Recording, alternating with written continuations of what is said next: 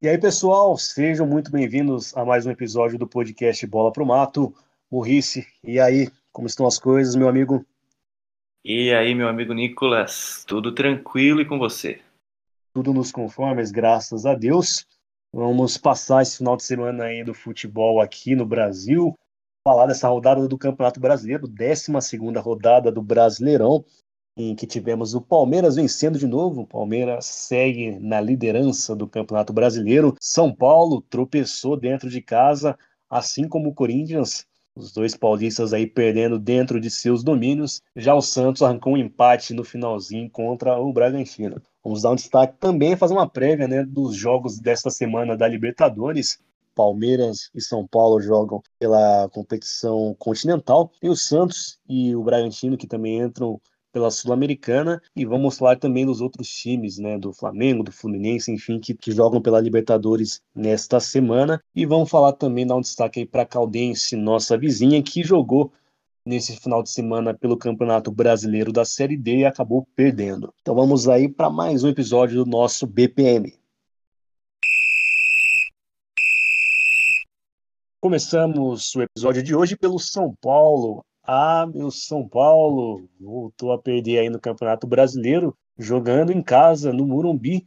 Foi derrotado aí para o Fortaleza 1, para o Fortaleza 0 para o São Paulo, gol de Robson. É, São Paulo aí voltando a tropeçar no Morumbi, numa partida em que o Tricolor não foi bem, não conseguiu criar muitas oportunidades claras de gol, né, Mois? É, realmente, o ataque do São Paulo é um problema seríssimo aí. Muitas lesões, né? Rigoni faz muita falta. É, o Pablo realmente está numa fase tenebrosa, não consegue fazer nada. Não é nem a falta de gols problema, né? O problema é que ele realmente não aparece no jogo, não faz nada. Realmente parece um a menos em campo ali, fase muito ruim. É, já se esperava um jogo difícil, né? São Paulo vinha de duas vitórias aí no campeonato, porém na Libertadores não jogou tão bem. E o Fortaleza está em uma fase muito boa muito iluminada, um dos melhores times do campeonato aí nesse início. Merece muito estar tá lá na parte de cima da tabela. Então, mesmo jogando fora de casa, a gente sabia que o Fortaleza poderia dar muito trabalho e realmente deu. É, um primeiro tempo foi fraco, né, dos dois lados, nenhuma chance clara de gol. Tivemos aí apenas dois chutes de fora da área por parte do São Paulo, um com o Rodrigo Nestor, que a bola acaba subindo, e saiu para fora. E o outro chute do Igor Gomes, esse levou um pouco mais de perigo. Foi um chute forte ali, mas faltou um pouco de direção. Tivemos uma boa defesa do, do goleiro Marcelo do Fortaleza. É, mas aí no segundo tempo, aí sim o Fortaleza melhora no jogo. São Paulo continua mal ofensivamente e o Fortaleza melhora. É, começa o segundo tempo bem agressivo desde o primeiro minuto começou a criar as oportunidades, começou a ficar perto do gol. Teve uma chance clara ali que o jogador de Fortaleza acaba se estabanando um pouco no domínio de bola. Aí ele ficou cara a cara com o goleiro Thiago Volpe, ele tentou fazer o gol de calcanhar, o Volpe pega a bola e aí depois o Fortaleza consegue o gol de bola parada. Outro problema do São Paulo, né? A defesa do São Paulo até melhorou depois da volta do Arboleda, porém ainda tem problemas, principalmente quando o assunto é bola parada. Foi nesse modo aí que o Fortaleza conseguiu abrir o placar. Mesmo com 1 a 0, São Paulo não melhorou. É realmente impressionante a má fase do sistema ofensivo do São Paulo. Pablo aí teve que ser substituído, obviamente, mais uma partida muito abaixo. Só que aí falta opção, né? No banco do São Paulo, realmente está difícil, porque aí tem que entrar o Vitor Bueno, que é outro jogador que está em má fase. O Benítez ainda não tem condição de jogar 90 minutos. Foi poupado aí provavelmente por conta da Libertadores. Então, realmente, o sistema ofensivo e criativo do São Paulo é o principal ponto aí de preocupação para o técnico Hernan Crespo. Ele já falou na entrevista depois, né, que os problemas são grandes, ele sabe, porém o time não tem muito dinheiro, é um time endividado, né? A gestão anterior do Leco trouxe muitas dívidas para o São Paulo, está dificultando bastante o trabalho do, do atual presidente Casares. O São Paulo claramente precisa de um, de um centroavante, precisa de um atacante aí nessa janela, mas não sabemos se vai ser possível. Está atrás do Caleri, mas não dá para saber se o negócio avança ou não. Parece que deu uma empacada, porque os empresários do Caleri aí acharam que a primeira proposta foi abaixo do esperado. E agora a perspectiva é muito ruim, né? Porque a, a sequência é complicadíssima. Próximo jogo do São Paulo é contra o Racing, fora de casa. São Paulo nunca venceu o Racing e acabou empatando o primeiro jogo em casa 1 a 1, resultado ruim. E depois pega nada mais nada menos do que o Flamengo.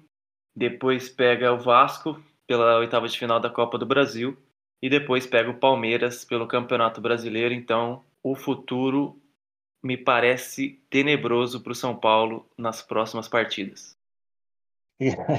Morresse trazendo aí toda do seu otimismo para a torcida São Paulina. Não, mas tem razão mesmo, é, a sequência é bem complicada para o São Paulo e pelo que vem apresentando, é, a perspectiva realmente não é tão boa. Daqui a pouco a gente vai falar um pouco mais de detalhes aí dessa é, desse próximo jogo de São Paulo pela Libertadores, né? Enfrenta o Racing nesta semana. Só atualizando aqui a tabela, né? A classificação de São Paulo, né? com essa derrota aí, o tricolor fica na 15 colocação com 11 pontos. Já o Fortaleza aí segue numa, numa boa fase. Fortaleza fica na terceira colocação com 24 pontos. Realmente um trabalho bem bacana aí do Voivoda à frente do time do Fortaleza. Passando agora para o Palmeiras, ao contrário do, do São Paulo, o Verdão tá voando. Se não é por desempenho, voando é, no sentido de desempenho, não dá para falar tanto assim, mas que vem numa fase muito boa, né? Em questão de resultado, o Palmeiras vem, venceu mais uma neste final de semana. No domingo, é, bateu o Atlético Goianiense por 3 a 0 jogando fora de casa. Num jogo aí que o técnico Abel Ferreira rodou mais uma vez o elenco, fez algumas alterações e uma, acho que a principal delas, né, que merece mais destaque, é, é o Dudu voltando a ser titular, né? Primeira vez que ele foi titular desde que retornou ao Palmeiras e logo com menos de um minuto, né? A primeira chance que o Palmeiras teve foi exatamente numa jogada do, do Dudu no lado direito. Ele acabou levando sorte, né? Cruzou, bateu no zagueiro e deu um susto no goleiro Fernando Miguel. E o Palmeiras fez um, pelo menos os primeiros 20 minutos do primeiro tempo muito intensos criando muitas oportunidades, chegando a todo momento naquele seu estilo. A gente sempre fala que o Palmeiras gosta muito de jogar ou na bola aérea ou em velocidade. Nesse jogo foi mais a velocidade, até porque não estava com nenhum centroavante de ofício. Quem jogou ali de referência foi o William Bigode. Então o Palmeiras apostava muito nessa recuperação de bola e toques rápidos. Toques rápidos na esquerda para o Wesley, na direita para o Dudu, para o Rafael Veiga conduzir, era coisa bem rápida os ataques do Palmeiras. Só que nesse primeiro tempo aí a equipe pecou muito na, na finalização, então teve poucas chances claras assim de gol. Até criava algumas tramas, mas na hora de finalizar é, chutava torto, os chutes saíam fracos. Depois desses 20 minutos aí mais intensos do Palmeiras, a equipe deu uma baixada no ritmo e o Atlético Goianiense não conseguiu chegar também com muita intensidade. O primeiro tempo ficou bem morno a partir dos 20, 25 minutos. O Atlético teve uma chance ainda numa falta do Arthur Gomes, que passou perto, mas nada além disso. Segundo tempo, o Palmeiras voltou novamente aí com, com essa intensidade, mais uma vez com esse jogo rápido, e aí, ao contrário do primeiro tempo, surtiu efeito aí essa dominância do Palmeiras aos 14 do, do segundo tempo, o, uma jogada rápida de velocidade, a bola passou para o Rafael Veiga, ele enfiou para o Wesley, que já cruzou para o meio da área, o William Bigode brigou ali pela bola, mas o zagueiro Éder acabou jogando contra o, o próprio patrimônio e deu a vantagem aí para o Palmeiras. Com esse gol, o Palmeiras atrasou um pouco sozinhas e meio que administrou o resultado. É, foi um roteiro meio parecido com o primeiro tempo o Atlético tentava chegar ao ataque, mas também não conseguia é, fazê-lo com muita contundência. E o Palmeiras foi levando o jogo ali no banho-maria, é, administrando, se defendendo bem, sem muitos sustos. Né? Nesse meio tempo, aí o Abel Ferreira foi fazendo substituições, e aí é, essas substituições mais para a parte final do jogo surtiram um pouco de efeito, quer dizer, um pouco não, bastante efeito, né? Principalmente com o, o Breno Lopes, o Davidson e o Gustavo Scarpa, né?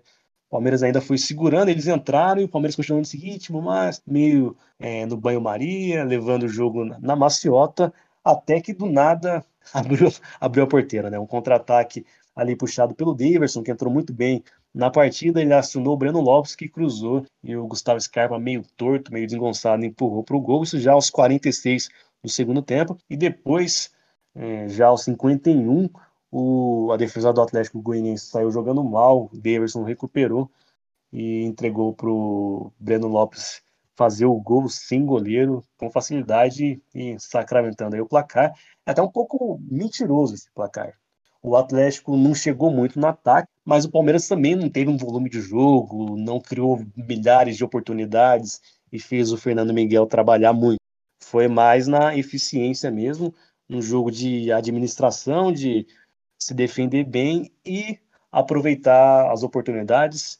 No final do jogo ali o Atlético estava mais cansado, o Palmeiras foi lá e enfiou 3 a 0. Então eu destaquei, né, que o Dudu voltou para a equipe, né, foi titular, foi substituído no meio do jogo, mas eu queria dar um destaque também nesse jogo, além do Dudu que voltou, e para o William Bigode, que também fez uma partida muito boa, eu gosto muito do futebol do William, queria também destacar o Zé Rafael, que já há algum tempo, pelo menos desde a chegada do Abel Ferreira, ele ocupa ali uma função no meio campo um pouco mais recuada, a gente vai lembrar que no Bahia ele era um meia de criação e se, se redescobriu na carreira ali como um, um, volante mesmo. Ontem, domingo, nesse jogo aí contra o Atlético Goianiense, jogando até quase como um primeiro volante, ficando atrás do Patrick de Paula, que era seu parceiro ali na, na dupla de volantes, e jogando muito bem, marcando, participando, distribuindo bem as jogadas. Destaque aí para é, essa boa fase do, do Zé Rafael, que o Abel Ferreira troca muitos jogadores, mas o Zé Rafael quase sempre é titular do Palmeiras.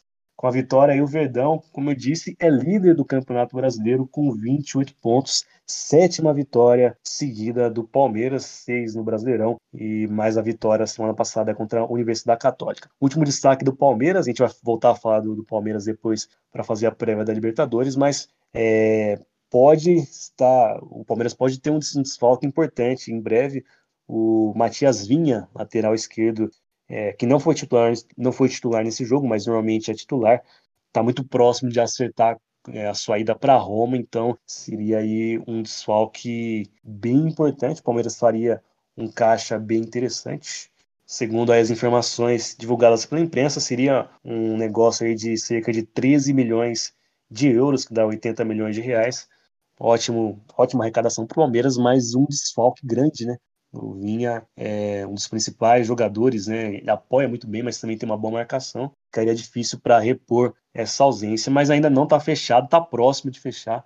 E aí vamos acompanhar se se concretiza e como é que o Abel Ferreira vai manejar essa situação. Vamos seguir aqui com a rodada do Campeonato Brasileiro para falar do arquirrival do Palmeiras, o Corinthians, que perdeu em casa um para o Timão, dois para o Atlético Mineiro derrota de virada, ou vitória de virada do, do Galo, Morrice. É, mais uma vez nesse Campeonato Brasileiro, a gente viu um primeiro tempo muito morno, né? Acho que isso tem acontecido bastante até. Impressionante isso.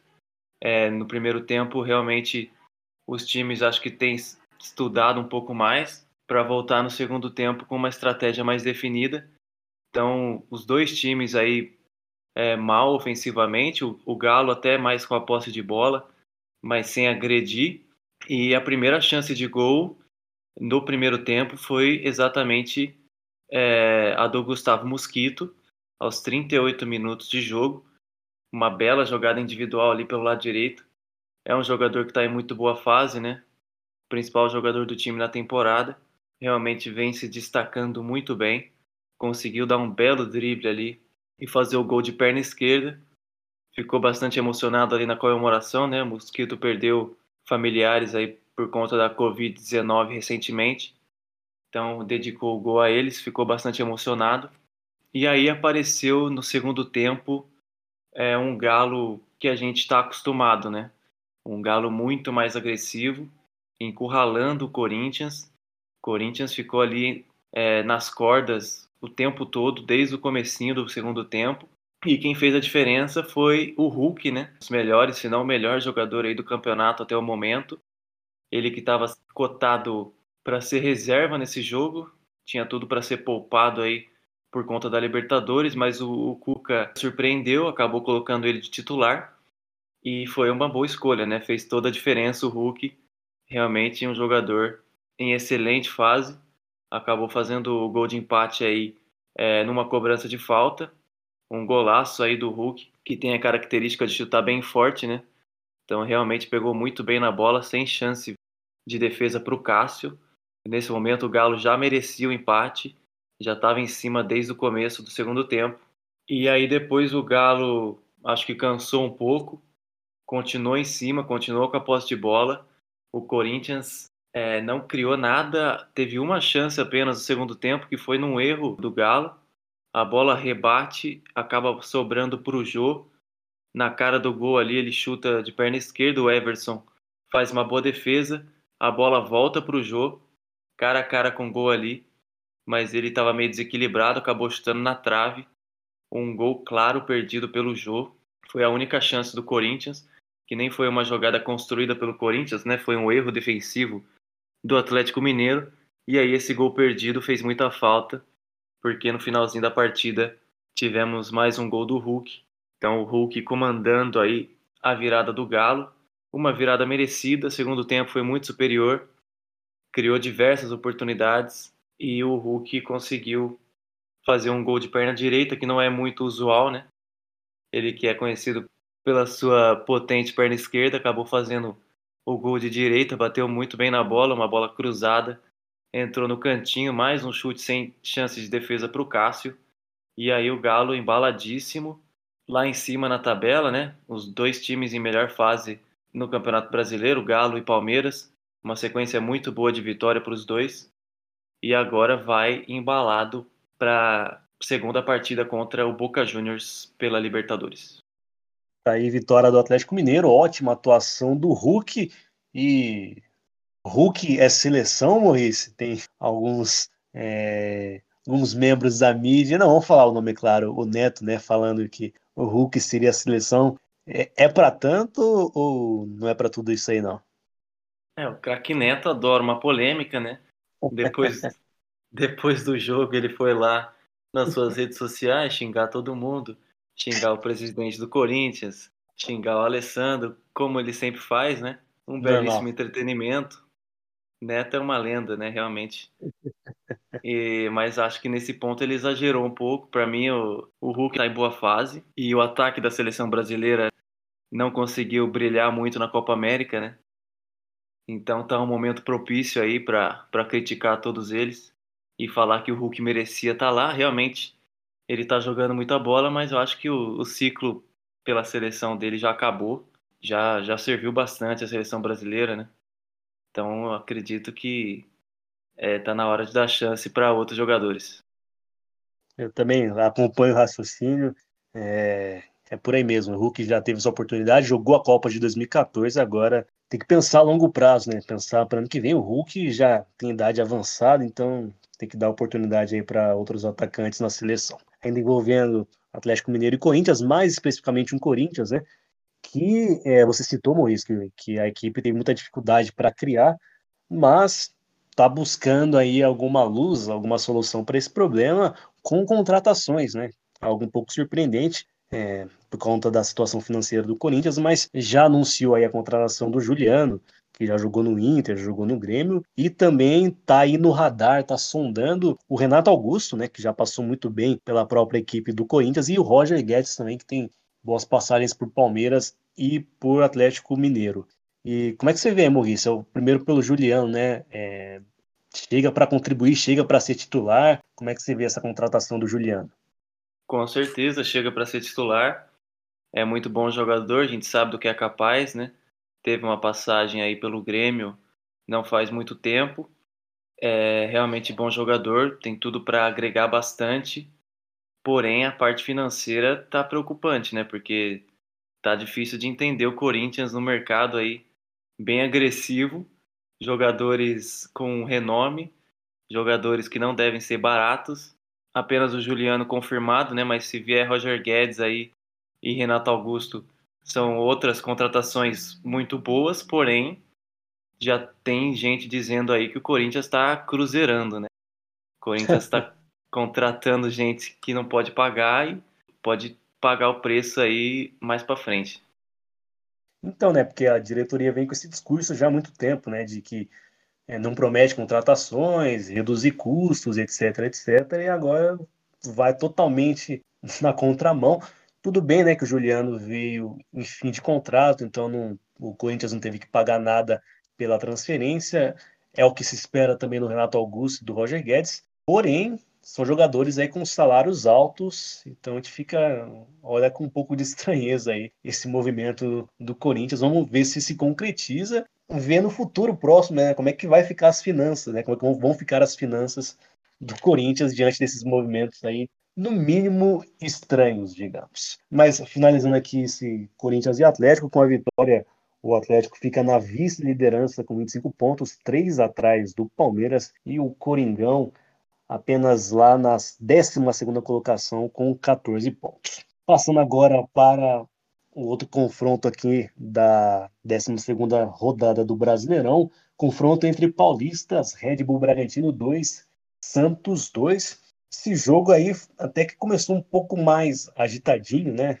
O, o, Bragantino é um time muito interessante. Né? A gente já tem falado há, algumas rodadas como joga bem essa equipe do Bragantino e iniciou bem essa partida. É um time que toca a bola muito rápido, toca a bola com muita confiança, inclusive. Passes muito, muito firmes, jogadores muito conscientes, todos jogando de cabeça alta. É muito interessante ver esse Bragantino jogar. E, e, começou mais em cima do Santos nessa partida. O Santos tentando se achar ali no jogo, o Bragantino chegando com muita rapidez e numa jogada ali até um pouco casual, né? É, a bola estava meio dominada pela defesa do Santos, o Kaique deu uma bobeada e como o Bragantino, esse time ligado mesmo, muito veloz, marca em cima, recupera e joga rápido. O Santos deu a falha, o Kaique não conseguiu dominar, acabou sendo desarmado ali pelo Adelan, que conduziu e entrou na área, cruzou, achou o Alejandro livre, que empurrou para dentro, para dentro gol. Uma falha da defesa do Santos, principal falha foi do Kaique, mas o Pará também falhou na jogada. E aí o Bragantino abriu o placar e na sequência do jogo, né, o Santos tem uma característica que quando toma gol parece que fica um pouco perdido. Aconteceu a mesma coisa no jogo contra o Palmeiras no final de semana passado, final de semana retrasado, na verdade. E dessa vez o Bragantino chegou com, com força. Depois, logo na sequência, teve uma bola na trave, acertada ali pelo Coelho e parecia que o Santos estava meio, meio desencontrado na partida e aos poucos foi colocando as coisas um pouco no lugar, mas faltou criatividade para o Santos também, né? Apesar de ter conseguido acalmar e se defender um pouquinho melhor, o Santos não, não conseguia armar muitas jogadas, teve um lance ali, uma cobrança de falta que desviou no meio do caminho, a bola passou até com perigo perto do gol do, do goleiro do goleiro Cleiton do Bragantino, mas um, um lance meio até de sorte. E não foi quase mais nada além disso, né? O Santos com muita dificuldade para criar realmente, e o Bragantino, com aquela intensidade que começou o jogo, não conseguiria levar pela partida toda, né? Então, o, segundo, o primeiro tempo foi caindo um pouco de ritmo, né? Foi diminuindo. E aí, um fato importante na primeira etapa foi a lesão do, do Moraes, lateral esquerdo do Santos. Começou mais uma vez de titular eu digo importante, primeiro, né, porque acaba cortando aí a sequência de um jogador que vinha bem na equipe, mas a substituição dele, né, quem entrou no lugar dele fez toda a diferença para o jogo. O Felipe Jonathan, que era o titular da, da equipe Santista há um bom tempo, entrou já no primeiro tempo e aí deu uma nova cara para o Santos na, na, segunda etapa. Né? No primeiro tempo, ainda é, sem muitas oportunidades de gol, teve uma em especial que o Elinho atacante do, do Bragantino saiu na cara do João Paulo e o Felipe Jonathan bloqueou, deu um carrinho providencial e salvou a equipe Santista. Então já começou a aparecer bem ali o Felipe Jonathan nessa intervenção defensiva. No segundo tempo, o Felipe Jonathan apareceu muito bem no ataque, tendo muitas oportunidades. O Santos começou um pouco melhor, teve uma chance que, uma jogada que começou com o Felipe Jonathan, ele cruzou, a bola sobrou para o Carlos Sanches, que bateu para o gol, a bola passou com perigo, e foi notória né, a diferença de desempenho da equipe Santista. É, e continuou nessa toalha. Depois, durante o, o, segundo tempo, o Fernando Diniz fez mais substituições, colocou o, o, Lucas Braga também, e depois colocou o Zanocelo, e o Santos foi melhorando até que conseguiu empatar. O Santos conseguiu empatar numa outra jogada pelo lado esquerdo do, do, do Felipe Jonathan, ele cruzou na área, o Marcos Guilherme subiu para para cabecear, acabou pegando o próprio rebote da cabeçada empatou o jogo, é, fazendo o primeiro gol do Santos aí aos 25 do segundo tempo. O Santos melhorou muito na segunda etapa, é, conseguiu conseguia recuperar as bolas. Né? No primeiro tempo perdia muito as segundas bolas, quando estava no ataque, vinha o rebote, o Bragantino sempre ganhava, conseguia trocar passes de forma rápida. No segundo tempo, esse cenário se alterou. Santos conseguiu o um empate, porém, é, depois de conseguir o gol, não conseguiu, não, não teve a capacidade de aumentar a intensidade de pressionar ainda mais o Bragantino e acabou tendo umas distrações do campo de defesa. Uma delas ocasionou aí o segundo gol do Braga, com dois jogadores que entraram no Bragantino no segundo tempo. Uma jogada no lado direito do Arthur, que normalmente é titular, mas no jogo desse domingo começou na reserva. Ele cruzou para o Ítalo, que também costuma começar os jogos para o Bragantino. Ele empurrou para o gol, fez 2 a 1 para o Bragantino. E é um problema que o Santos precisa consertar. É, ter mais concentração na defesa. Eu falei que no começo do jogo foi assim, né? Teve aquele erro. Então precisa consertar esse problema, né? Acaba se distraindo muito lá na, defesa, mas pelo menos nesse jogo teve a força aí de conseguir um empate no finalzinho. O Fernando Diniz colocou o time bem para frente, né? A última substituição ele tirou o Luiz Felipe para colocar o Marcos Leonardo, então tirou um zagueiro para colocar um atacante uma estratégia meio bumba meu boi e acabou dando certo em mais uma jogada do Felipe Jonathan. Ele cruzou na área, quem subiu de cabeça foi o Madison, a bola pegou na trave no rebote, a bola sobrou ali para o Marcos Leonardo, que tinha acabado de entrar. Ele empatou o jogo no finalzinho e deu números finais aí a partir da 2 a 2 Um jogo até bem movimentado. Não vou dizer que teve, que teve muitas oportunidades de gol, mas duas equipes que gostam de jogar para frente. O Bragantino com esse toque de bola rápido, o Santos pressionando ali no segundo tempo também com bastante velocidade, explorando nesse jogo ali as bolas aéreas. Então foi um jogo até interessante e acabou nesse empate aí recheado de gols. Uh, com o resultado, o Santos fica na décima colocação com 16 pontos e o Bragantino fica no, na quarta colocação. Boa, bom início de campeonato aí do time de Bragança. É o quarto colocado com 24 pontos. Bom, esses foram os destaques do Brasileirão Série A. Vou falar rapidinho aqui da Caldense, que jogou nesse domingo e acabou tomando um sacode do Rio Branco do Espírito Santo, 3 a 0 para a equipe lá do Espírito Santo, dois gols de Walton e um gol de Arthur Faria. Mesmo com a derrota, a Caldense segue ali nas cabeças do grupo A6, é a segunda colocada do grupo com 13 pontos. E no próximo sábado volta a enfrentar o Rio Branco no retorno aí do Campeonato Brasileiro da Série D. Bom, a gente vai agora fazer uma prévia aí dos jogos da Copa Libertadores desta semana. Já nessa terça-feira temos o jogo de volta aí das oitavas de final da Libertadores entre Atlético Mineiro e Boca Juniors, jogos jogo às 7h15 da noite. Primeiro primeira partida foi 0 a 0 E aí, como é que você vê esse duelo, Maurício? É, é um duelo parelho. É, o Galo até conseguiu um bom resultado aí jogando fora de casa. Não jogou tão bem assim, mas o 0 a 0 acabou sendo bom. E o Galo um pouco favorito, né? O Boca é, é sempre um time competitivo, mas é um time que perdeu muitas peças com relação ao ano passado. Eu acho que é um time pior do que no ano passado. Então o Galo tem o favoritismo aí conseguiu um resultado bom fora de casa e é favorito para passar do Boca. Também acho que o Atlético tem um time melhor, tem um elenco, peças melhores em relação ao Boca. Nessa terça-feira também temos jogo de volta entre Racing e São Paulo, jogo lá na Argentina, às nove e meia da noite, partida de ida um a um. E aí, qual é que é desse jogo, Maurício? Aí um pouco mais complicado para o lado do, do futebol brasileiro são Paulo nunca venceu o Racing em nenhuma competição, apenas derrotas e empates contra o time argentino. É, acho que o São Paulo tem um melhor elenco, né, mas conta com diversas lesões.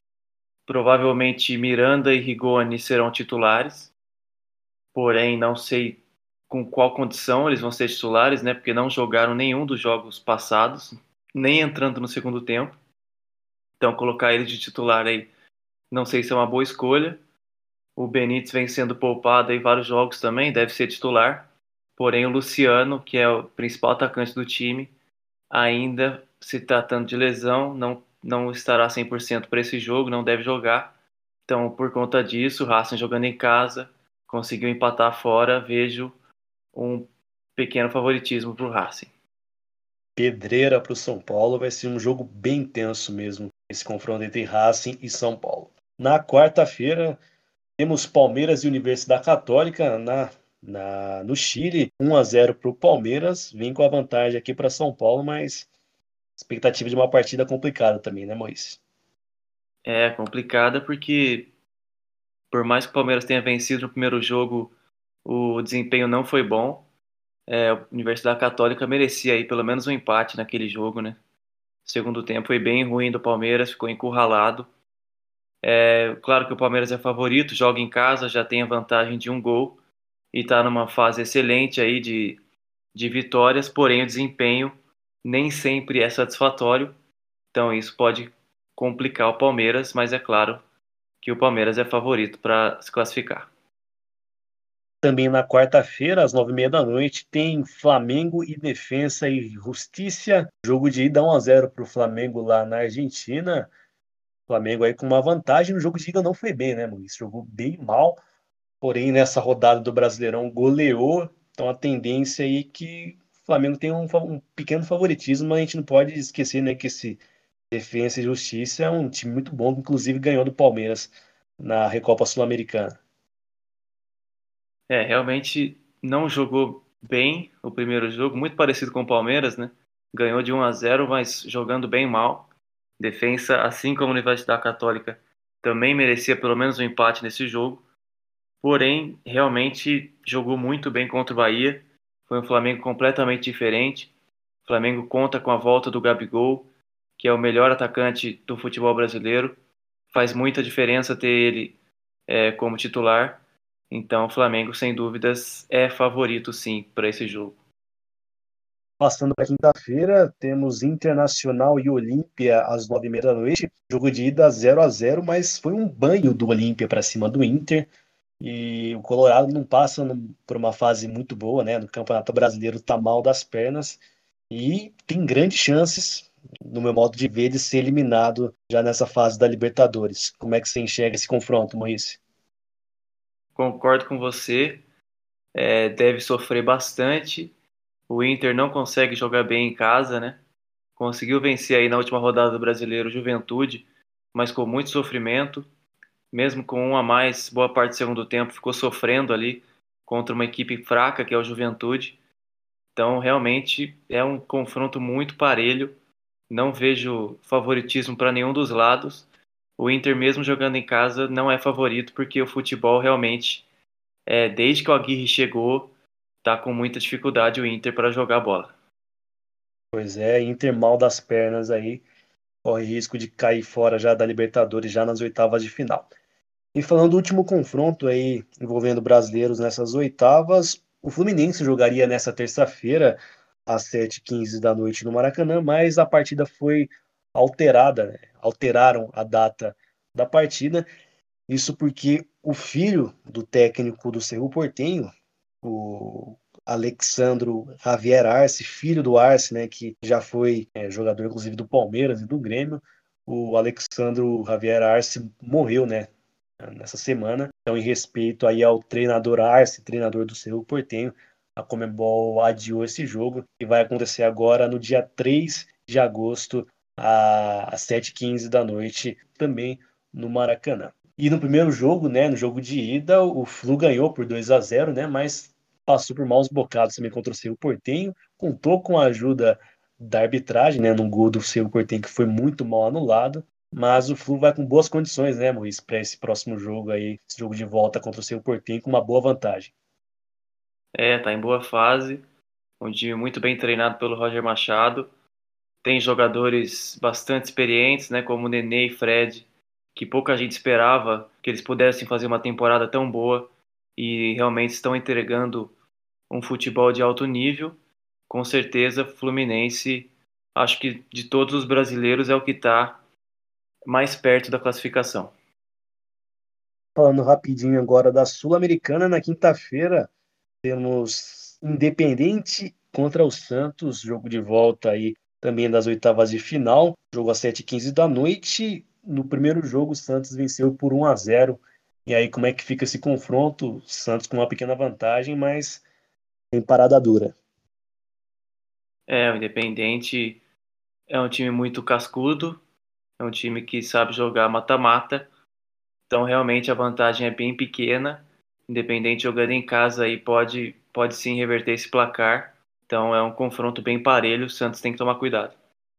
Pois é, além do Santos, nessa semana na Sul-Americana, temos o Grêmio jogando nessa terça-feira contra a LDU de Quito, às 7h15 da noite. Às 9h30 da noite, a vez o Atlético Paranaense enfrentar o América de Cali. Na quarta-feira, o Bragantino joga contra o Independente Del Valle. E também, não pode esquecer, né, Maurício? Começam as Olimpíadas nesta semana e a gente traz aí a cobertura do, do futebol feminino e masculino. É, já na quarta-feira tem jogo da seleção feminina, às 5 da manhã. As meninas enfrentam, estreiam né, contra a China. E na quinta-feira, vez os rapazes fazerem a estreia aí contra a Alemanha às 8h30 da manhã. A gente traz aí a repercussão, a análise também desses dois jogos, também de toda a trajetória das duas seleções aí nos Jogos Olímpicos de Tóquio. Morrice, meu amigo, aquele abraço, valeu por hoje. Grande abraço, Nicolas. Até o próximo episódio. É nóis. É nóis, até mais. Obrigado a você que nos ouviu, que nos acompanhou em mais este episódio e até uma próxima. Um abraço a todos.